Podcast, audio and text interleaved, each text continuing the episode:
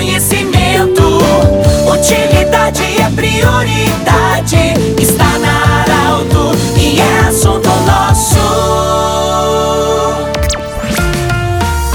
Com muita alegria, estamos iniciando mais um assunto nosso para Unimed Vale do Taquari, Vale do Rio Pardo, também para Cindy Lojas, Cindy Lojas lembra, compre no comércio local, valorize a economia do seu município e Centro Regional de Otorrinolaringologia. Com muita honra e alegria, saudamos a sua audiência também. E com muita alegria, saudamos a visita da Cassinelli Garski, ela que é farmacêutica, responsável técnica pela parte da enfermagem, né? A RT da de Santa Cruz do Sul. E a Gelly Brinkman, ela que é psicóloga, vai falar conosco também sobre o trabalho com o idoso. É, nós estamos abordando isso nesse final de semana, que no início dessa semana nós celebramos o dia do vovô e da vovó. E há uma confusão muito grande, talvez um engano, quando as pessoas muitas vezes. É um engano de verdade quando as pessoas relacionam é, vovô e vovó ao idoso. É claro que tem muitos vovôs e vovós idosos, mas tem muito vovô e vovó jovem. O idoso, o dia do idoso, nós celebramos lá em outubro. E por isso que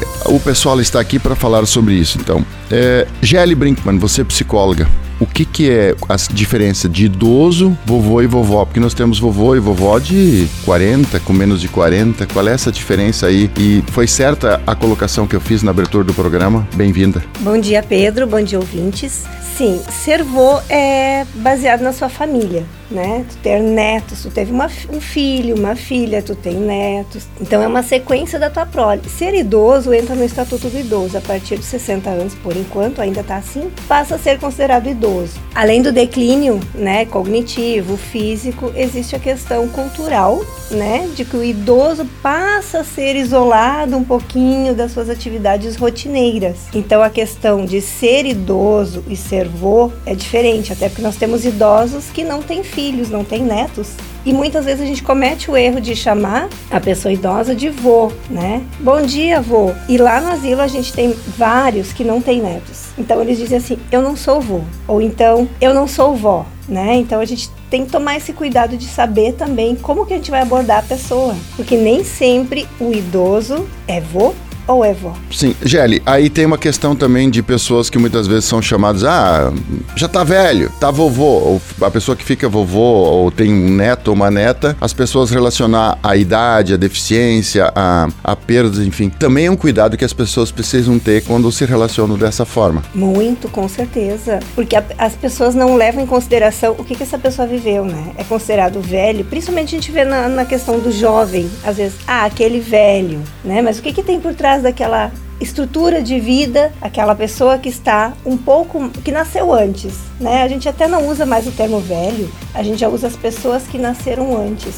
porque isso traz uma outra conotação. O velho, ele tende a pensar no não uso mais, o descarte, não serve para mais nada. E a pessoa que nasceu antes, ela traz no seu conceito um pouquinho mais de sabedoria, de respeito, né? Porque as pessoas precisam honrar quem chegou antes saber que ali tem uma. As pessoas, eu costumo dizer assim, Pedro: se a gente está aqui hoje, é graças aos sacrifícios que os, as pessoas que chegaram antes passaram né? Vamos pensar nas pessoas que vieram como imigrantes, tudo que elas precisaram passar para que hoje nós tenhamos a tecnologia que nós temos, o conforto que nós temos, a vida que nós temos, a acessibilidade que nós temos. E isso é uma coisa que as pessoas não lembram ao olhar uma pessoa idosa, né? Ela é olhada como uma pessoa que ah, tá no fim da vida, mas com a perspectiva de vida crescendo cada vez mais, né? A qualidade de vida, as pessoas estão voltando mais a se cuidar. Antes a gente pensava uma pessoa de 60 anos anos como ah, se aposentou, né? Outro engano, que a aposentadoria tem a ver com a velhice. Tem muita gente que está aposentada e está produzindo muito, muito mais. Talvez em, em conhecimento muito mais do que antes. Ela pode não ter mais aquele ritmo de antes, mas ela tem o conhecimento, ela tem a ideia, ela tem a experiência. E isso torna a pessoa ainda produtiva. Tem pessoas produtivas até os 70, 80 anos. Cassiele Garsk, você que é a RT farmacêutica, o que, que significa uh, aquela parte? Porque hoje vocês têm uma equipe completa lá no NASA. Qual é a importância de ter todo enfermeiro, psicóloga, é, fisioterapeuta? Bem-vinda. Bom dia, Pedro. Bom dia aos ouvintes da rádio. Uh, então, na instituição, eu tenho um vínculo com a instituição desde o ano de 2012, na época que eu era estagiária da Unisc, né? Uh, desde lá foi implantada, então, juntamente com o curso de farmácia, a farmácia na instituição. Uh, a partir daquele momento e antes também a gente já tinha uma equipe multidisciplinar. Essa equipe multidisciplinar, ela é composta por farmacêutico, por psicólogas, fisioterapeuta, enfermeiras e também uma nutricionista e assistente social. Uh, o que, que a gente busca nessa equipe? Trabalhar em conjunto para a gente conseguir acolher todos os nossos residentes da melhor forma, tanto na minha parte, eu digo na parte de medicamento, desde que a instituição buscou, né, uh, um auxílio do curso de farmácia que foi implantada a farmácia e agora tendo um farmacêutico lá para ter esse cuidado uh, mais diretamente com os medicamentos, porque o medicamento uh, é uma coisa muito séria, não dando na dose certa, né, na dose correta, a gente pode causar um efeito colateral muito grave no, no idoso. Então, hoje o que eu faço na instituição é ter esse cuidado rigoroso com o medicamento, tanto na hora da dispensação quanto na hora da administração. Eu também acompanho muito uh, as enfermeiras, né, na parte de curativos. A gente tem lá na instituição, em média, de uns 20 cadeirantes, tem residentes também acamados, tem aqueles residentes que caminham também, que conseguem fazer a higiene sozinha. Então, uh, com essa nossa equipe, a gente trabalha em conjunto e toda semana a gente acaba conversando e discutindo, né, de cada idoso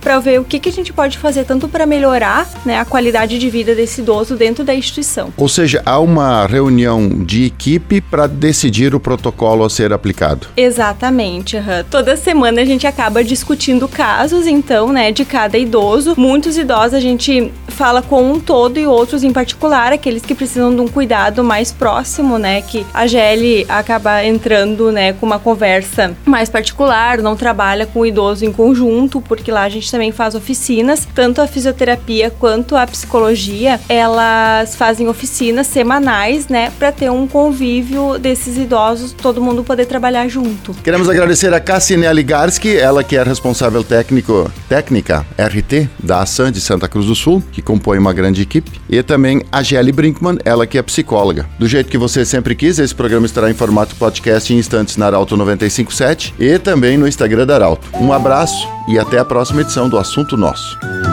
De interesse da comunidade, informação gerando conhecimento. Utilidade é prioridade.